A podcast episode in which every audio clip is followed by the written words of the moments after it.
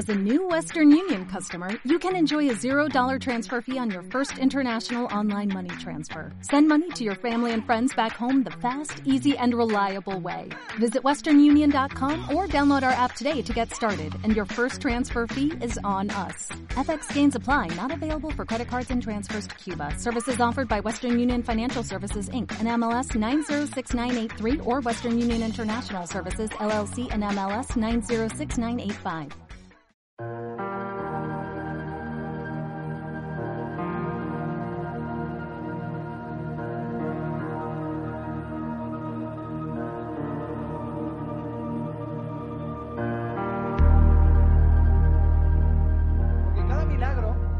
Solamente Dios. Está Dios y están los hombres. Yo quiero hablarte de esto. Yo creo que Vanessa me ha introducido perfectamente para el mensaje que Dios ha puesto en mi corazón. Y ella no sabe de lo que iba a predicar. Aunque parezca extraño, pero ella no sabía de lo que iba a predicar hoy. Pero cuando ha dicho el tema de, que la gente no le busca, la gente dice, ora por mí. Y yo muchas veces, eh, eh, ayer mismo con los jóvenes decía, pero ¿qué quieres? ¿O qué has oído de Dios?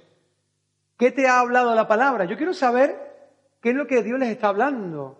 Porque si Dios no te está hablando, eh, a ti te pueden solucionar los problemas un día, dos días, en un momentito, una palabra que te dé ánimo, pero lo que Dios quiere es que tú le busques.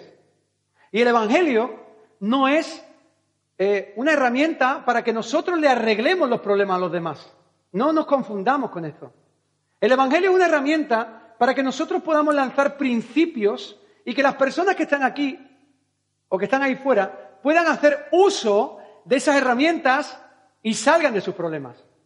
Por supuestísimo que cuando viene una persona que está enferma, o cuando viene una persona que tiene problemas o no tiene recursos, o cuando viene alguien pidiendo ayuda, nosotros tenemos que ayudarle. Pero es que tenemos algo muy poderoso, que son los principios de Dios. Por ejemplo, a Dios no le gusta la pobreza. Y a una persona pobre puede estar toda su vida pidiendo alimentos.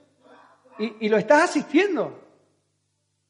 Pero ¿qué tal si le enseñamos a que él mismo cubra sus recursos y aprenda a crear esos recursos espirituales? Y no te hablo de la parte económica, sino recursos espirituales que lo lleven a prosperar. ¿No es más maravilloso esto? ¿Estáis de acuerdo con esto? ¿No es maravilloso que alguien aprenda a, utilizar, porque si no lo hacemos lelos? Si tú estás siempre solucionando los problemas a un niño, arreglándole sus problemas, al final, así te lo digo, lo haces un lelo. Hay un momento en que el niño tiene que aprender a lidiar con esos problemas. Yo quiero hablarte de esto. Yo quiero hablarte de la levadura del reino de los cielos. Dice la palabra en Mateo 13, 19, para introducir un poco a lo que voy a hablar. Dice que cuando alguno oye la palabra del reino, y aquí recalca la palabra reino, porque la palabra reino eh, está el doble de veces en la Biblia que la palabra iglesia, con lo cual el énfasis que el Espíritu Santo pone al reino es mucho mayor que el que pone a la iglesia. La palabra de reino es una palabra que viene imprimida con poder. Como decía Pablo, dice, mira, yo no soy como aquellos que predican de una manera elocuente. Yo hago una demostración del poder de Dios. Porque el Evangelio no se trata de palabras, se trata de poder.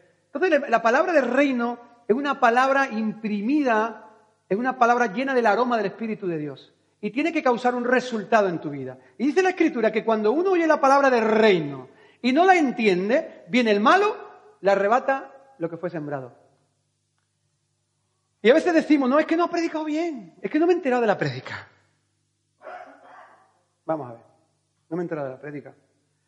Si la palabra te dice, más bienaventurado es dar que recibir, esto no hay que ser teólogo, ¿no? Más bienaventurado es dar que recibir, ¿no? No, no hace falta teología. Si la palabra de Dios nos enseña que cuando una persona está en crisis, tiene que dar, porque así funcionan las matemáticas del reino, no hay que ser teólogo. Y el Señor te va a multiplicar la bendición. Pero si yo no lo pongo en práctica, ¿qué ocurre? Que viene el diablo y arrebata la semilla.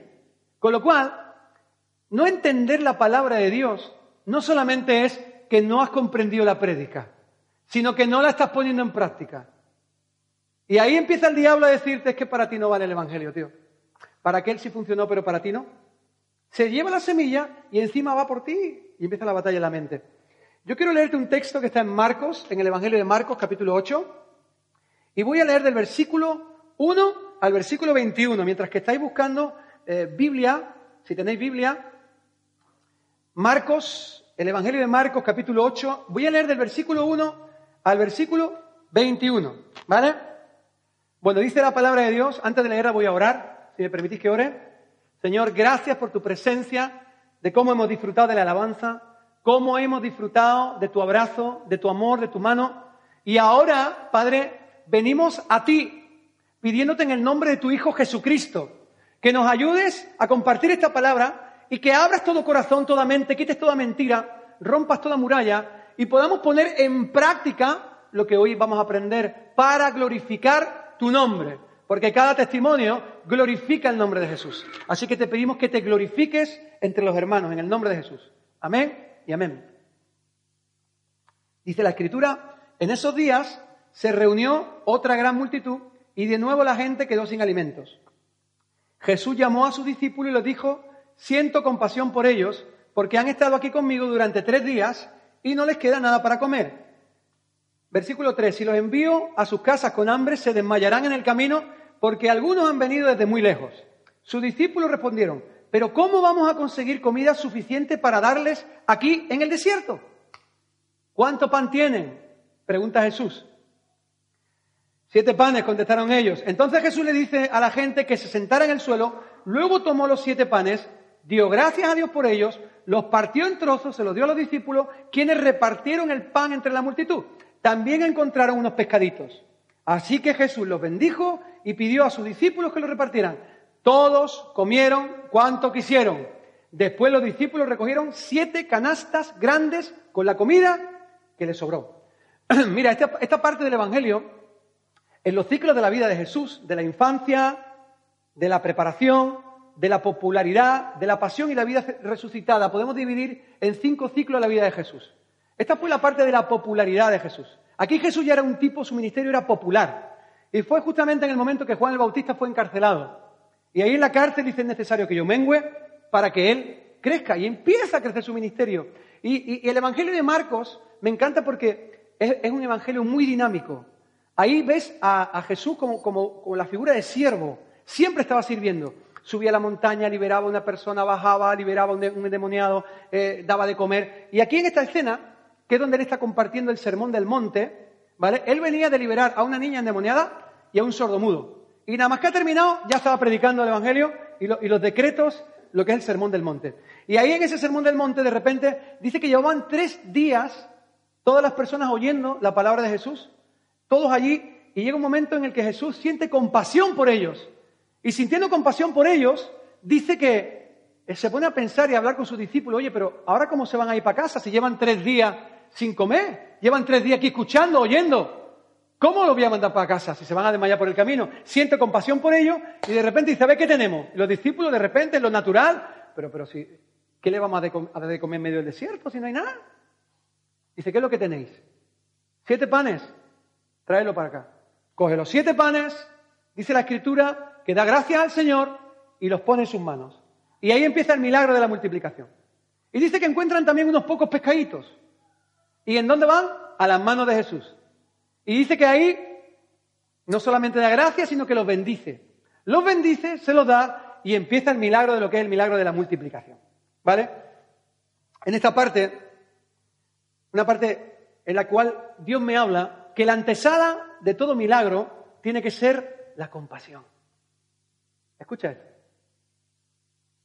Si yo quiero que Dios se manifieste en un lugar, en una cárcel, entre jóvenes, entre personas que tienen necesidad, entre gente que tiene verdaderamente hambre, y yo quiero llevar una caja de comida, la antesala tiene que ser la compasión. Porque si no es la compasión, tú no estás trabajando bajo el amor de Dios. Tú estás teniendo más temor del hombre que de Dios. Porque cuando yo quiero hacer cosas para agradar al hombre o para quedar bien delante del hombre, sin darme cuenta, cambio mi perspectiva de hijo y paso a ser un religioso. Por eso lo que movió a Jesús antes de hacer el milagro fue la compasión. La compasión es una palabra latina que tiene dos componentes léxicos, que es com, que es convergencia, grupo, y pasión, patos, del griego, que significa sufrimiento. Lo cual compasión es sufrir juntos. Cuando tú sufres con alguien porque lo está pasando mal y tú tienes el deseo de que Dios se manifieste en esa vida, Dios te va a respaldar. Cuando tú has estado prisionero, porque sabes lo que es la cárcel, y tú entras en una cárcel a predicar el Evangelio, tú no vas a llegar allí simplemente a hacer una buena prédica y a preparar un buen sermón para que la gente te glorifique a ti, sino para que la gente tenga un encuentro con el Señor, porque saben lo que es la prisión, porque conocen lo que es las cuatro paredes. Con lo cual la antesala, y de lo que te quiero hablar, iglesia, es que si queremos ver milagros en nuestra vida, la compasión tiene que ser lo primero, la misericordia tiene que ser lo primero, tiene que ir por delante. Dios tiene que ver que tú amas a las personas, porque si no hay amor, no hay nada. A todos nos gusta quedar bien. Escúchame, te lo hablo de manera natural. Y soy el pastor, pero a todos nos gusta quedar bien. Yo no te puedo engañar, a todos nos gusta quedar bien. Pero no es lo mismo cuando tu corazón se mueve a compasión y deseas un milagro para otra persona. ¿Se entiende lo que digo? Sencillito, ¿no? Que la compasión sea lo primero, porque nosotros eh, peleamos y amamos lo que más nos duele. Nuestros hijos nos duelen, ¿verdad? Nuestros hijos nos duelen. Deberían dolernos también los hijos de los demás o personas que son hijos de Dios, que quizás no están dentro de nuestra familia carnal, pero son hijos del Rey de Reyes son una manifestación física de Dios en la tierra. Y la compasión tiene que ser lo primero. Jesús sintió compasión. Mira, ¿conocéis un festival que se organizó en el año 1969 que se llama Woodstock o algo así? Es un festival hippie, el más grande que se hizo en el mundo. Fue un escándalo. 400.000 personas fueron a, en una granja, que por cierto se llamaba Betel, en una granja de Nueva York, y se reunieron 400.000 personas Ahí tocó Jimi Hendrix, The Who, ahí tocó Joe Cocker. Bueno, grandes artistas. Nunca en otro momento de la historia hubo tantas personas en un festival de rock que profesaban y el lema era paz y amor. Paz y amor. Y yo te, te animo a que te metas en internet y veas las fotos del festival. Paz, bajo el lema paz y amor. Woodstock. Paz y amor. Un desastre. Un desastre. Ahí hubieron muertes, se contrajeron enfermedades, todo quedó completamente sucio. Imagínate 400.000 personas bajo el lema paz y amor. Y había, te encuentras en la fotografía gente en pelota allí bailando, la gente en medio de todo el mundo allí haciendo sexo delante de las personas, todo el mundo consumiendo LSD, tomando droga de diseño. ¡Un escándalo! Un escándalo, aquello fue escandaloso. Y aunque, mira, iban a celebrar el año pasado los 50 años de ese, festival, lo querían celebrar y se ha cancelado, no se ha podido celebrar, porque detrás de esa noticia hay un montón de desastres, hay un montón de crisis. ¿Y tú sabes quién fue al final allí a quitar la mierda y a darle de comer a todos los hippies que estaban allí muriéndose de hambre después de tres días? La iglesia local. La iglesia local se movió a compasión, pueden mirar la noticia, se presentó en el festival y empezaron a hacerle de comer allí a todas las personas y empezaron allí a bendecir a todas las personas, a abrazar a todos los hippies, a traerle ropa a a todos los chicos y a limpiar todo el terreno. Porque el amor, el amor es compasión, es sufrimiento y el evangelio, el evangelio sí que es paz y amor, porque la paz y el amor sin el evangelio se queda vacío. Es un pensamiento natural de la paz y el amor. Qué paz y qué amor. Y esto está pasando hoy, hoy está pasando en las escuelitas y en muchos lugares, que bajo un lema de aceptación a todo el mundo, bajo un lema que realmente es algo que está oculto, está oculto. Pero la realidad y la verdad es que hay que entender a cada persona según su contexto y esas personas necesitan que alguien se mueva con pasión y que los ame para ver el milagro en ellos. Así que al final, ese festival de 400.000 personas necesitó de la iglesia local para que verdaderamente vieran la paz y el amor, pero de Cristo. ¿Me entendéis lo que os estoy diciendo? Así que la compasión es lo primero en nuestra vida como iglesia antes de ver, el, milagro y es la antesala de todo milagro de Dios. Pero vamos a seguir con la historia, que aquí hay más principios. Hemos mirado un principio, pero aquí hay más principios interesantes. ¿Cuántos creen en los milagros? Quiero que levantes tu mano. Y ahora quiero que dejes tu mano levantada sí ¿Has visto milagros en tu vida? Ok, perfecto. Pues mira, en el versículo 6 y en el versículo 8 los discípulos dicen, pero ¿cómo vamos a darle de comer a tanta gente en el desierto? O lo que es lo mismo, para que tú te entiendas. Pero escúchame, ¿cómo voy a darle a esta persona si no tengo ni para comer yo? Eso es lo mismo, ¿vale? Pero yo cómo voy a ponerme a servir la iglesia si no tengo ni cómo mm, considerar mi tiempo porque tengo mucho trabajo. E, eso es lo mismo. Pero, pero ¿cómo voy a ayudar a esta persona si no me puedo ayudar a mí misma? Eso es lo mismo. Pero ¿cómo voy a darle de comer a tanta gente en medio del desierto? Pensamiento natural. ¿Qué dice Jesús? ¿Qué es lo poco que tenéis? Siete panes y unos pocos peces. Eso, ese poquito, siete bollos, ¿qué cuestan siete bollos? Tres euros. Tres euritos cuestan siete bollos. Eso era una miseria frente a miles de personas. Pero esa miseria, dado por un corazón compasivo, en la mano de Jesús, es un milagro. Así que no hay excusa. La mente natural le decía que era imposible, pero en las manos de Cristo esos panes se iban a multiplicar. Y lo que Jesús hace es mostrarnos que cada milagro se compone de acción divina y acción humana. ¿Cuál es la acción divina? Pon lo que tienes en las manos de Jesús. ¿Cuál es la acción humana? Él ahora quiere, quiere usar tus manos, porque ahora te va a utilizar a ti para que tú seas parte de ese milagro. Esto es el Evangelio. Dios no quiere formar alelos, quiere formar a hijos. Dios quiere que prosperes, pero que aprendas a utilizar las herramientas que el Señor te ha dado para que tú dupliques lo que hay a tu alrededor, para que veas la multiplicación. Mira, cuando nosotros vinimos aquí, nosotros vinimos con una crisis muy grande. Aquí muchos ya lo sabéis, pero llegamos a Chiclana, ya que lo sabe. Al principio de hacer las reuniones, llegamos a Chiclana, debíamos tres meses de casa. Nos habían cortado la luz, nos habían cortado el teléfono. Y gracias al Señor que Dios pone a personas como la familia eh, Navaza, que conocéis, que los queremos muchísimo, y ellos, sin decir nada, cuando veníamos aquí a, predicar el Evangelio a una casa, porque esta iglesia empezó en Los Gallos, en una casa, donde éramos cuatro o cinco personas. Y cuando nos íbamos a dar la vuelta, Vanessa y yo no sabíamos ni cómo íbamos a volver a Sevilla. No lo sabíamos. Y los niños ya le poníamos el pijamita a las once de la noche para que cuando llegáramos a Sevilla lo pudiéramos acostar directamente y llevarlos al colegio. Así estuvimos un año. Y cuando nosotros nos íbamos para Sevilla y no sabía lo que iba a hacer, miraba en el, en el grill, esta familia nos había dejado dinero. Y con eso volvíamos a casa.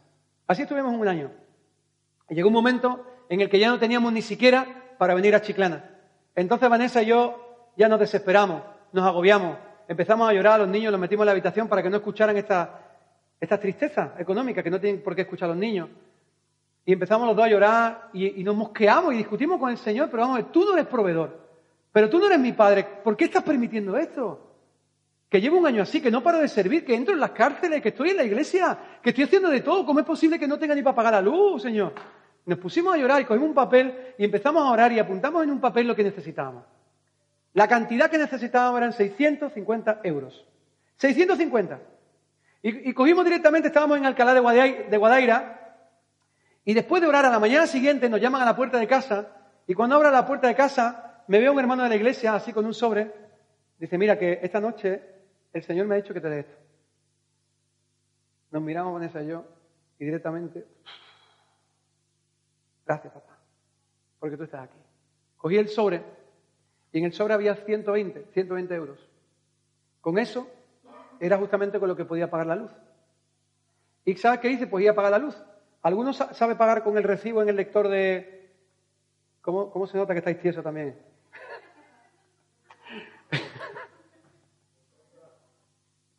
¿Cómo se nota que hemos pasado fatiguita? En el lector, ese sí, cuando se, te corta la luz, que vas con el lector a pagar y a ingresar el dinero. Pues cogimos directamente,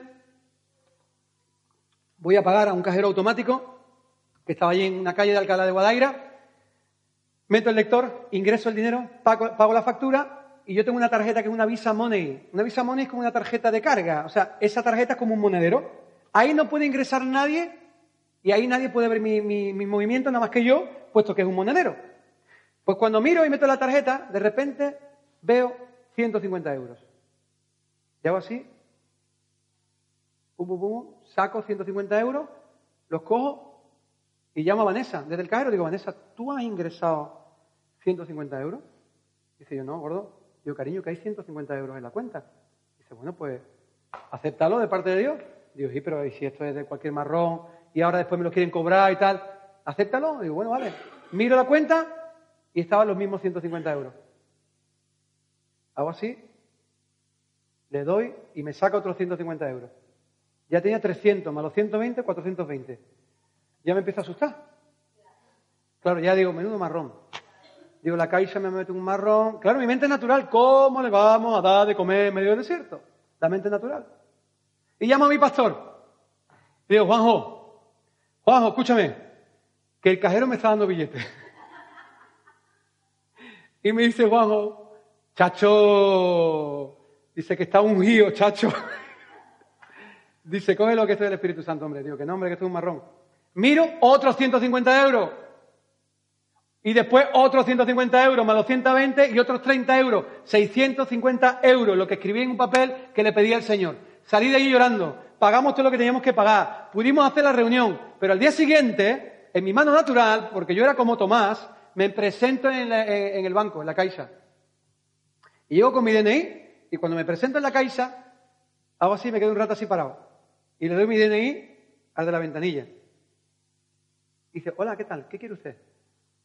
Eh, tome mi DNI, dígame si está todo bien. Y el hombre, ¿está todo bien el qué? ¿Está todo bien, seguro? Digo, mira mi cuenta, por favor.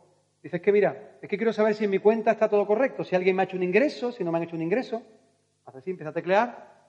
Mira, sí, sí, está todo correcto. Digo, ¿no han hecho un ingreso en mi tarjeta Visamone? ¿No hay un movimiento desde mi cuenta hasta Visamone? Dice el tío, mira, dice, no, aquí no hay nada. Y directamente ya puse a llorar, salí de allí corriendo, me fui a la cocina y digo, Vanessa, soy el Espíritu Santo. El Señor avala esta obra. Cogimos, nos vinimos a Chiclana y con lo, poquito que tenía, el Señor ha multiplicado y ha duplicado todo lo que estamos aquí viendo, sin dinero. No teníamos ayuda, así que nos han ayudado de vez en cuando con ofrendas, con cosas, pero con las mismas ofrendas, los diezmos, lo que, la gente está trayendo a la casa del Señor, lo está duplicando. ¿Para qué? Para que entendamos que en el reino de los cielos las matemáticas funcionan así. No tengo que esperar a recibir para dar. Yo tengo que dar lo que recibo de Dios para que se cierre el ciclo. En el camino del Evangelio todos son ciclos. Si alguien te hizo daño y tú no perdonas a esa persona y no cierras el ciclo, te vas a quedar con el ciclo abierto. Entonces tienes que cerrar el ciclo. Si tú le estás dando algo a Dios, dice el rey David que es porque Dios te lo dio primero. Tienes que cerrar el ciclo. Este es el ciclo de la bendición. Si yo le estoy dando a Dios porque Él me dio primero. Y si tengo un buen trabajo porque tengo salud para trabajar. Y esta me la ha dado Dios. Es entender. Esto es entender esto para que prosperemos. Es entender simplemente los valores del reino de los cielos para que podamos prosperar. Dice que, dice la, escritura, y continuamos leyendo en el versículo 12, que los fariseos, como no, la religión, se pone en medio de todo este entorno y ellos siempre querían cortar el rollo, ¿verdad? Y los fariseos, en vez de ver el milagro, estaban juzgando todo el tiempo. Y dice la escritura que le empiezan a pedir a Jesús, le demandan, no le dice que le piden, le demandan. Ellos se sentían en esa posición. Bueno, pues ahora tú muéstrame un milagrito para ver de dónde viene tu autoridad. Y dice la palabra que el Señor se irrita en el espíritu se mosquea profundamente dice, mira, no le voy a demostrar absolutamente nada. Suspiró y dice, ¿por qué esta gente sigue exigiendo una señal? Les digo la verdad, no daré ninguna señal a esta generación. Se refería a los religiosos. Los religiosos no van a ver nada. Y ahora vas a entender por qué. El religioso no va a ver milagros, aunque lo demande, porque se siente la potestad y la, autoridad de que conoce la escritura y conoce la palabra, pero no vive la escritura ni vive la palabra. Y no vas a ver nada un religioso no ve nada. Y ellos demandaban milagro, milagro, milagro, y no había nada. Y dice el versículo 14, 14 que los discípulos ya había terminado el milagro, Jesús se confronta con los fariseos y ahora cogen la barquita y se van a otro sitio a trabajar. Y dice que los discípulos se habían olvidado de llevar comida y solo tenían un pan en la barca. Y mientras cruzaban el lago, Jesús se adelanta a sus pensamientos y dice, eh, antes de que abréis la boca, Tened cuidado con la levadura de los fariseos y la levadura de Herodes. Porque lo que creí, hablé. Y antes de que hablaran, Él los avisa. Y le dice, cuidado, tengan cuidado con la levadura de los fariseos y la levadura de Herodes. Pero claro, al oír esto, los discípulos, que eran ceporrillos, en ese momento empiezan a discutir porque no habían traído de, de comer en una barca. Jesús supo lo que hablaban entre sí y le dijo, ¿por qué discuten por no tener pan? Todavía no lo saben, todavía no lo entienden, tienen el corazón demasiado endurecido para comprenderlo, tienen ojos pero no pueden ver, tienen oídos pero no pueden oír, no recuerdan nada en absoluto cuando alimenté a los cinco mil con cinco panes. ¿Cuántas canastas de sobra recogieron después? Doce. Dice, bueno, y cuando alimenté a cuatro mil con siete panes, ¿cuántas canastas grandes con sobra recogieron? Y dijeron siete. Y dice, y todavía no lo entienden. Todavía no lo entienden.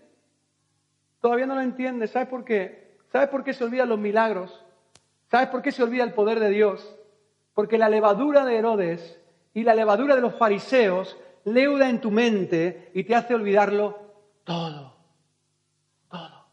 Te olvidas de la gloria de Dios. Te olvidas de que el Evangelio es algo sobrenatural. Te olvidas de cuando Dios te liberó. Te olvidas del don profético que recibiste. Te olvidas de tu capacidad y te hace olvidar todas esas cosas porque empieza a leudar. ¿Sabéis que la levadura leuda la masa y hace que se extienda, que se esponje, que, se crezca? Y esta levadura es la levadura de la religión. ¿Sabéis cuál es la levadura de Herodes? Yo quiero que la diferencies. La levadura de Herodes es un ateísmo basado en la fuerza del hombre, donde excluimos a Dios de toda la creación. Todo está en tu mente. Todo está en tu mente. El cielo está aquí y el infierno está aquí. Dios está aquí.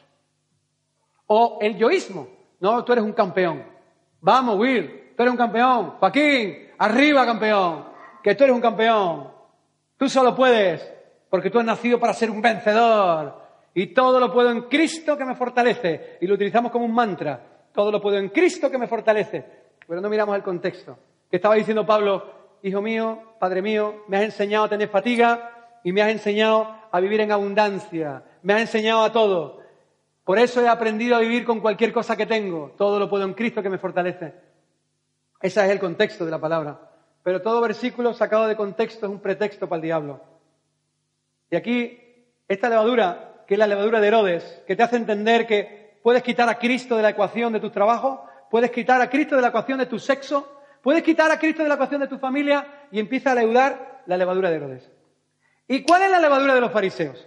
Los fariseos ya conocían un poquito más, porque ellos sí conocían la escritura. Ellos conocían las profecías mesiánicas, ellos conocían los principios, ellos conocían la palabra, ellos conocían todo, eh, porque eran estudiosos de la ley. Pero Jesús les decía, dice, mira, haced lo que ellos dicen, pero no hagáis lo que ellos hacen, porque lo que dicen no lo hacen. Esta es la levadura de los fariseos. Cuando tú conoces la escritura y sabes lo que dice la escritura y conoces los principios y no pones en práctica, no vives la palabra. Y la escritura hay que vivirla. La palabra de Dios hay que vivirla. Porque si no leuda la levadura del reino en tu mente, el Evangelio no va a tener poder en tu vida. Pero yo sé que muchos de los que están aquí sentados están experimentando la levadura del reino, porque la levadura del reino te enseña a perdonar. La levadura del reino te enseña a confiar de nuevo. La levadura del reino te hace amar al prójimo como a ti mismo. La levadura del reino te hace entender los milagros y te hace ver los milagros en tu vida porque estás confiando en Él. Y esta levadura se diferencia de las demás porque trae beneficios sobre tu vida, porque trae salud, trae sanidad, trae extensión del reino. Y yo no quiero que leude ninguna de las otras dos levaduras. Por eso el rey David, continuamente en los salmos, escribía todas las victorias, escribía todas las batallas. Yo tengo un librito de milagros y ahí me, me gusta escribir los milagros. ¿Sabes para qué? Para que cuando venga el diablo a acusarnos, cuando venga el, diablo a, a señalar, yo recuerdo lo que él hizo. Y el rey David, cuando estaba afligido, cuando estaba en Adulam, cuando estaba en una cueva, él declaraba continuamente las batallas que había ganado porque Dios estaba a su lado. ¿Y qué crecía? La levadura del reino. Te animo a que esta tarde te compres un cuadernito y en ese cuadernito puedas apuntar cada milagro que Dios ha hecho en tu vida. Apúntalo, escríbelo, recuérdalo y declara, como si fueran salmos, y decláralo continuamente. Mira, nosotros recibimos un don aparte de que el Señor, el Espíritu Santo nos bautizó, yo recibí las lenguas en el metro, no sabía ni lo que era eso, y llamé a mi pastor para contarle que había recibido las lenguas, pero yo me cortaba y me callaba, porque me daba, me daba como corte, ¿no? Vergüenza delante de la gente. Eh, también empezó a darnos regalos de sueños proféticos, y he contado muchas veces el testimonio de, personas que hemos soñado que estaban embarazadas, han ido a abortar, y, ha, ocurrido el milagro, ¿no? Pues hacía tiempo, hacía tiempo que, yo había olvidado estos milagros. Y se te olvida con el quehacer diario, con el servicio, te conviertes en, Marta, en Marta, Marta, Marta, trabajo, trabajo, trabajo, y dejas de ser como María. Y María lo que hacía es que estaba en la presencia de Dios. Pero Marta hacía. Y tenemos que buscar un equilibrio entre Marta y María. Yo tengo que ponerme en la posición de Marta, pero cuando he recibido de parte de, como se ponía María, de la presencia de Dios. Entonces se cierra el ciclo, dar y recibir, dar y recibir, dar y recibir, o recibir y dar, recibir y dar. Y ahí hay un ciclo que empieza a crecer, a crecer como un río en tu vida. Y ahí hay sanidad. Ezequiel 47, léelo, lee ese capítulo. ¿De dónde venían las aguas? Del santuario, de la presencia de Dios. ¿Y a dónde iban? Al mar del Arabá, a lo que está muerto. ¿Y qué pasaba? Que esas aguas, al venir de ahí, lo que estaba muerto cobraba vida. Y decía que ese ciclo traía vida y sanidad pero lo que no estaba dentro de ese ciclo se convertía en qué? En pantano cerrado, en lagunas que no se sanearán. Los que reciben, reciben, reciben y no dan. Lagunas que no se sanarán. Los que dan, dan, dan, dan, dan y no reciben. Lagunas que no se sanarán. Así que tenemos que entrar en ese ciclo. Y nosotros habíamos olvidado esos milagros maravillosos. ¿Y sabes qué le pedí al Señor? Digo, Dios mío, yo me acuerdo que hace poco tiempo tú nos dabas sueños. Y nos dabas palabras proféticas para personas que conectaban con una realidad. Yo quiero que eso me ocurra otra vez para bendecir a las personas. Esa misma tarde me acosté por la noche y tuve un sueño con un amigo mío que compraba un terreno en Rota y en ese terreno era un terreno grandísimo y ahí tenía una nave grande y, yo me encontraba en ese terreno con gente de aquí de la iglesia y íbamos, lo abrazábamos y le decía, ¿y qué pasa, tío? Vaya terrenazo que has comprado en Rota, ¿no? Y digo, y él me decía, tío, pues todavía no sé qué voy a hacer en el terreno. Y lo abracé y me desperté. Entonces, claro, me levanto por la mañana y digo, qué tontería lo que he soñado, ¿no? Y me dice Vanessa, me no, ayer se lo pediste al Señor, llama a tu amigo y se lo cuenta. Total, que lo llamo y le cuento el sueño. Bueno, pues he soñado que tú estabas en un terreno que habías comprado. Mira, a lo mejor es una tontería, ¿eh? pero significa algo para ti. Tú me lo dices, ¿sabes? Yo es lo natural. Eh, habías comprado un terreno grande, había una nave, y en esa nave de repente llegábamos nosotros, tú ibas a hacer algo, pero no sabías qué era, y yo te dije, digo, ok, te pegué un abrazo y nos fuimos. Y se cae callado y dice, joder, tronco, me estoy quedando flipado. Joder, tronco, eh, macho. Así que como un poco exaltado, ¿no? Me estoy quedando flipado. Es lo que acabamos de hacer. Hemos comprado un terreno en Rota y hay una nave y no sabemos si empezar a hacer obra social con el tema de la prostitución, de la trata, o con una casa de acogida. Cuando yo terminé de hablar con él, directamente ya Vanessa se puso lo que necesites. Esta iglesia está para servir. Lo que tú necesites. Si quieres hacer una casa de acogida, aquí hay gente que quiere seguramente servir. Si tú quieres hacer un tema de trata de mujeres, aquí seguramente hay gente que quiere servir. Así que si Dios me ha mostrado este sueño es porque el Señor conecta propósitos. No solamente personas, sino propósitos. ¿Qué te quiero decir con esto? Cualquiera de nosotros, de los que estamos aquí sentados, el Señor no busca gente perfecta, sino gente realmente que esté dispuesta, dispuesta a escuchar y a aplicar lo que escucha. Y ahora vamos con la aplicación de, esta, de toda, toda esta escritura. La levadura del reino es la que me sirve. La levadura de Herodes no me sirve. La levadura de los fariseos no me sirve. Y sabéis que los fariseos lo que hacían era añadir tradiciones. Y dice la escritura en Marcos 7 que por la tradición que se transmiten entre ustedes anulan la palabra de Dios. Por eso, nuestros hijos no necesitan vivir una tradición. Cómo se cantan la alabanza o cómo se tiene que predicar el Evangelio, sino cómo se escucha la voz de Dios. Incitarlos, instruirlos para que ellos aprendan a diferenciar cuál es su voz y cuál es la voz de Dios. Y con esto voy, porque los milagros se olvidan. Familia, los milagros se olvidan. Hay que apuntarlos, hay que declararlos y hay que aplicarlos. Entonces, como algo práctico, ya sabéis que aquí nos gusta el Evangelio práctico, vamos a hablar de tres puntos rápidos de cómo nosotros poder hacer crecer la levadura del reino en la mente. A ver, ¿cuántos de los que están aquí quieren que la levadura del reino esponje tanto la masa que tu cerebro explote de todos los regalos y los beneficios que Dios te puede dar? Yo quiero que levantes tu mano. ¿Cuántos quieren hacer crecer? La pregunta es fácil, todo el mundo va a levantar la mano. Entonces ahora, ahora lo que vamos a hacer es poder aplicarlo. ¿Qué es lo primero de lo que yo te hablo? Lo primero de lo que yo te hablo, tenemos que aprender a oír al Espíritu Santo. Lo repito, tenemos que aprender a oír al Espíritu Santo. El Espíritu Santo es el que te va a hablar y a transmitir como confidente lo que hay en el corazón del Padre. ¿Y de qué manera yo aprendo a identificar la voz del Espíritu Santo? En el tiempo que tú inviertas en oír su voz. Mis ovejas oyen mi voz. Tú te vas al campo, un cabrero, y nada más que así. ¡Ah! Todas las ovejas ya saben que, es el pastor. ¿O no? ¿Verdad? ¡Ah! ¡Ay! Todas las ovejas. ¿Por qué? Por el tiempo que pasan con él. Entonces, si yo no paso tiempo a solas con Dios, no voy a saber identificar la voz del pastor. Es fácil, ¿no? Tenemos que aprender a oír el Espíritu Santo. ¿Qué decía Jesús? Dice, les digo la verdad, el Hijo no puede hacer nada por su propia cuenta, solo hace lo que ve que el Padre hace. Todo lo que el Padre hace también lo hace Él. ¿Sabes qué se llama esto? Comunión. Hay gente que piensa que Jesús hacía los milagros que hacía porque era el Hijo de Dios, pero era hijo de hombre y hijo de Dios.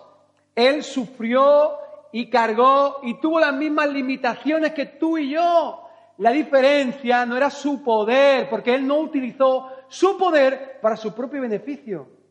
Él utilizó su poder para servir. La diferencia del Señor Jesús es que Él tenía comunión con Dios.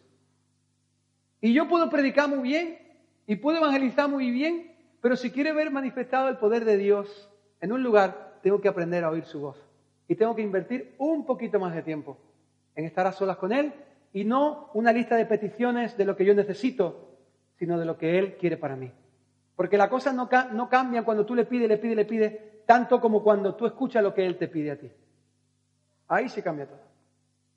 Por eso cantamos, Where you go, I go, where you say, I say. Pray. Lo que tú digas, yo diré. Lo que tú hagas, yo voy a hacer. Lo que tú ores, yo voy a orar. Comunión con Dios. Intenta invertir en lo más importante de tu vida. Porque si yo te pregunto, ¿cuál es lo más importante en tu vida? Tú vas a decir Dios. Y después la familia. Pero si te hago la pregunta trampa y te digo, ¿y cuánto tiempo inviertes en eso que es lo más importante de tu vida? Quizás todos estemos suspensos.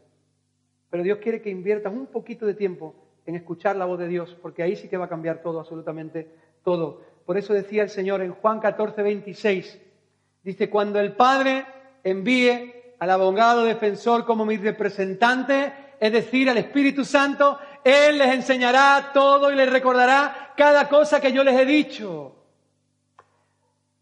Los discípulos habían visto cómo cinco mil personas habían comido. Habían visto cómo otras cuatro mil habían comido. Y cuando se montan en una barca, no tenían comida para cuatro o cinco, los que estuvieran allí. Ya se habían quedado en lo natural. ¿Y ellos oían al Espíritu Santo? Sí. Porque el Espíritu Santo estaba en Jesús. Oían al Espíritu Santo, escuchaban al Espíritu Santo, porque el Espíritu Santo estaba con ellos. Pero una cosa es que el Espíritu Santo esté a tu lado y tú estés escuchando al Espíritu Santo y otra cosa es que el Espíritu Santo habite dentro de ti.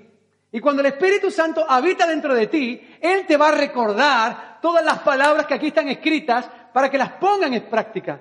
Pero ahora soy yo el que tengo que aplicarla sobre mi vida. Entonces lo primero es aprender a oír al Espíritu Santo. Mira, yo sé que a veces la palabra escuece un poco, pero no quiero que pienses que yo estoy diciendo, estoy pensando en alguien en concreto. Yo antes de lanzar una palabra, le pido dirección a Dios y según lo que yo entiendo, es lo que me dice que hable. El Evangelio es sobrenatural. Y si nosotros no vemos el milagro y el poder de Dios, tendemos por aburrirnos, por secarnos, por apagarnos y por no ver transformación en las personas. Y yo quiero que esto esté integrado. Lo primero es aprender a oír la palabra de Dios. Aprender a oír la voz del Espíritu Santo. Lo segundo, si tú oyes pero no crees, de nada sirve. Dice en Juan 14, versículo 9 al 12, las palabras que yo, que yo digo no son mías, sino que mi Padre, quien vive en mí, hace su obra por medio de mí. Solo crean una vez que yo estoy en el Padre y el Padre está en mí, o al menos crean dos veces por las obras que me han visto hacer. Les digo la verdad, todo el que crea tres veces en mí hará las mismas obras que yo he hecho y aún mayores porque voy a estar con el Padre. Pueden pedir cualquier cosa en mi nombre y yo lo haré para que el Hijo le dé gloria al Padre. Es cierto, pídanme cualquier cosa en mi nombre y yo lo haré, pero tienes que creer. Cree. La palabra creer, la palabra fe, ¿sabes cuántas veces está en la Biblia? En este versículo, en este capítulo, tres veces dice el Señor cree. Pero la palabra fe aparece en la Biblia 247 veces.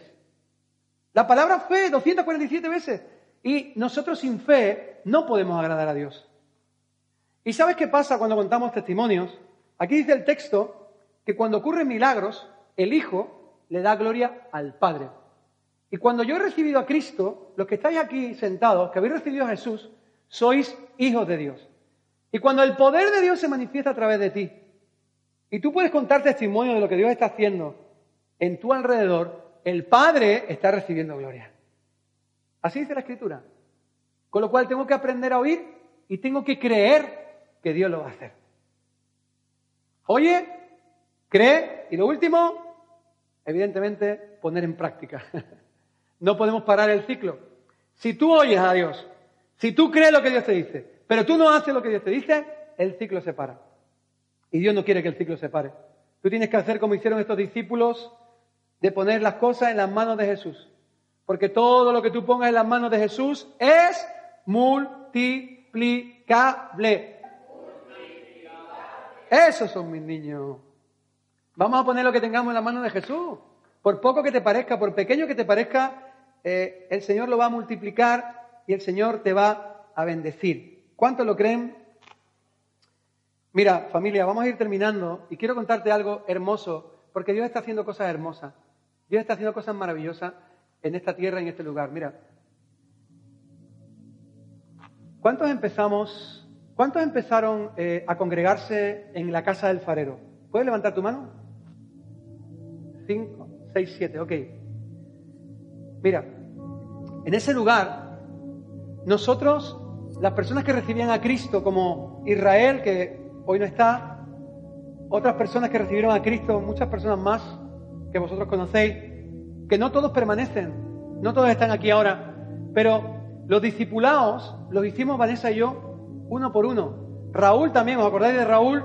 De todo el equipo de, trabajo de nutrición. Raúl, Manu, Ana, todos los que se bautizaron. Invertimos casi un año en discipularlos. Un año pasando tiempo con él para que aprendieran a oír la voz de Dios, ¿verdad, David? A David también lo, lo discipulé, pero él está aquí porque él está poniendo en práctica lo que oye, lo que cree y lo que hace. Por eso los que permanecen son los que heredan las promesas de Dios. Así que quiero honrar públicamente a David que con la edad que tiene, con lo jovencito que es, él escuchó la voz de Dios, él creyó lo que Dios le decía y lo está poniendo en práctica. Y aquí sigue. Pero no todos han pasado por ahí. Y, tengo un amado que es Raúl. Y pasó algo muy increíble, que nosotros veíamos que Raúl tenía un corazón de líder. Y como corazón de líder, un día en un tiempo de administración, recibimos palabra para él y Vanessa y yo le dijimos que algún día acabaría evangelizando a todo su equipo de trabajo en su casa en San Fernando. Y él, como Sara, se rió. No se lo creía y dice, bueno, ya, ya veremos, ya veremos lo que hacemos, ¿no? Y llegó un momento en el que empezó a apartarse de Dios y de la iglesia.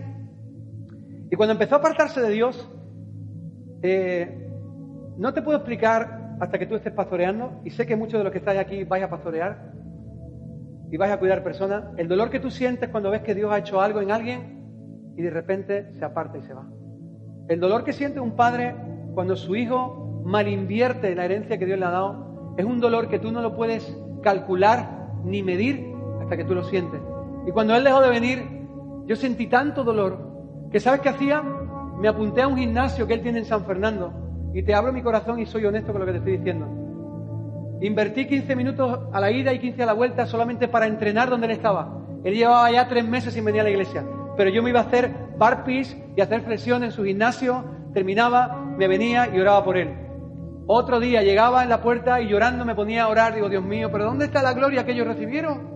¿Dónde está lo que tú estabas haciendo con Manu, con Ana, con Raúl? ¿Por qué no vienen a la iglesia? Lloraba, me secaba las lágrimas y me metía en el gimnasio. Hey, Raúl, ¿qué pasa? Pum. Así cinco meses, seis meses, un año.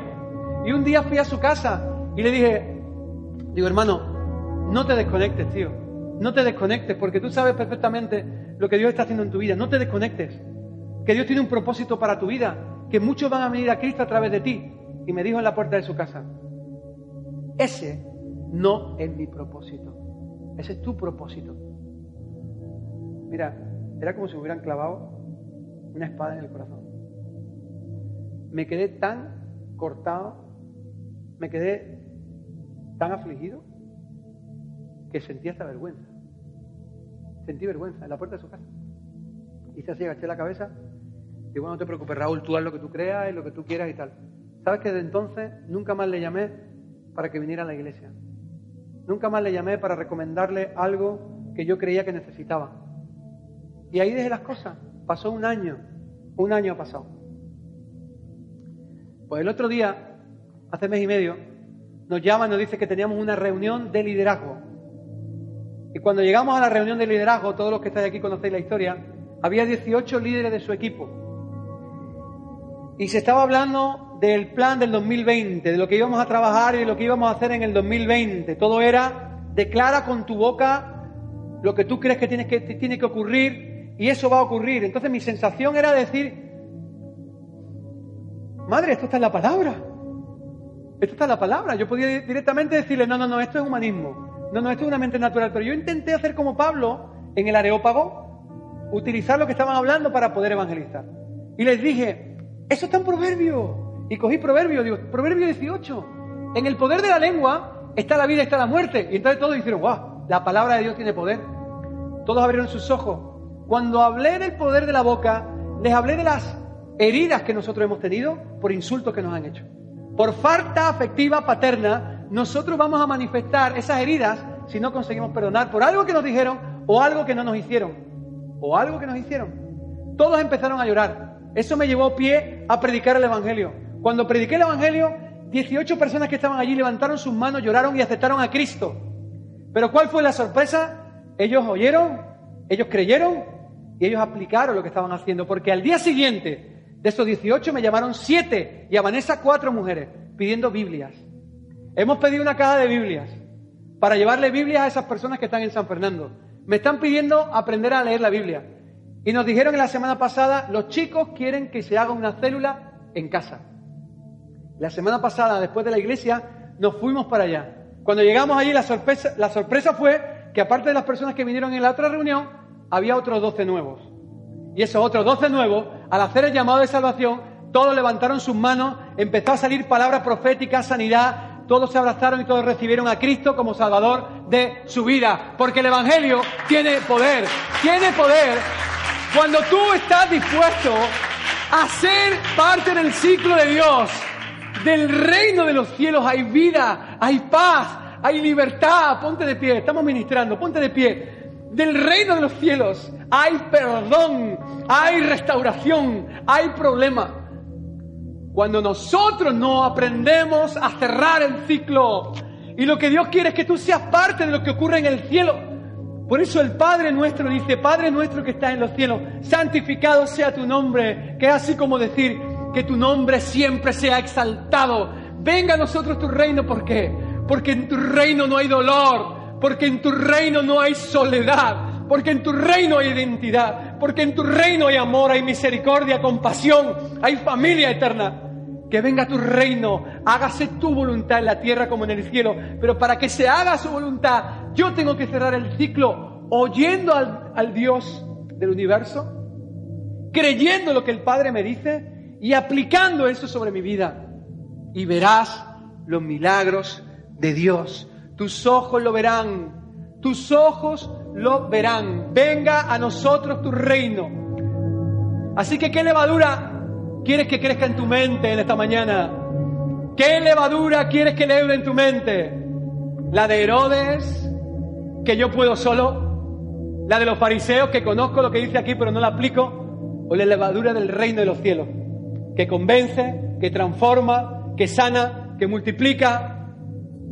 Estoy seguro que todos como hijos de Dios anhelamos que la levadura del reino de los cielos leude mi mente, mi, mi masa, mi casa, mi corazón, mi ciudad, mi instituto, mi trabajo y todas las cosas. Para que en casa y lugares como lo que ocurrió ahí con Raúl ocurra en todo vuestro entorno. Señor, gracias Dios. Gracias por tu iglesia. Y tú has dado poder y autoridad sobre la muerte a tu iglesia. Tú has dado la llave del reino de los cielos, Señor. Y la muerte no tendrá poder ni peso sobre ellos. A ti te daré la llave del reino, le dijo el Señor a Pedro. Y todo lo que desates en la tierra será desatado desde el cielo. Así que hay una conexión directa entre el cielo y la tierra. El Señor te dio la llave. Quiero que levantes tu mano así como si tuvieras una llave. Levanta tu mano de manera profética. Ahí tienes la llave del reino. Escucha, hijo mío. Escucha, hijo mío. Tú no eres menos que aquellos discípulos que caminaron con el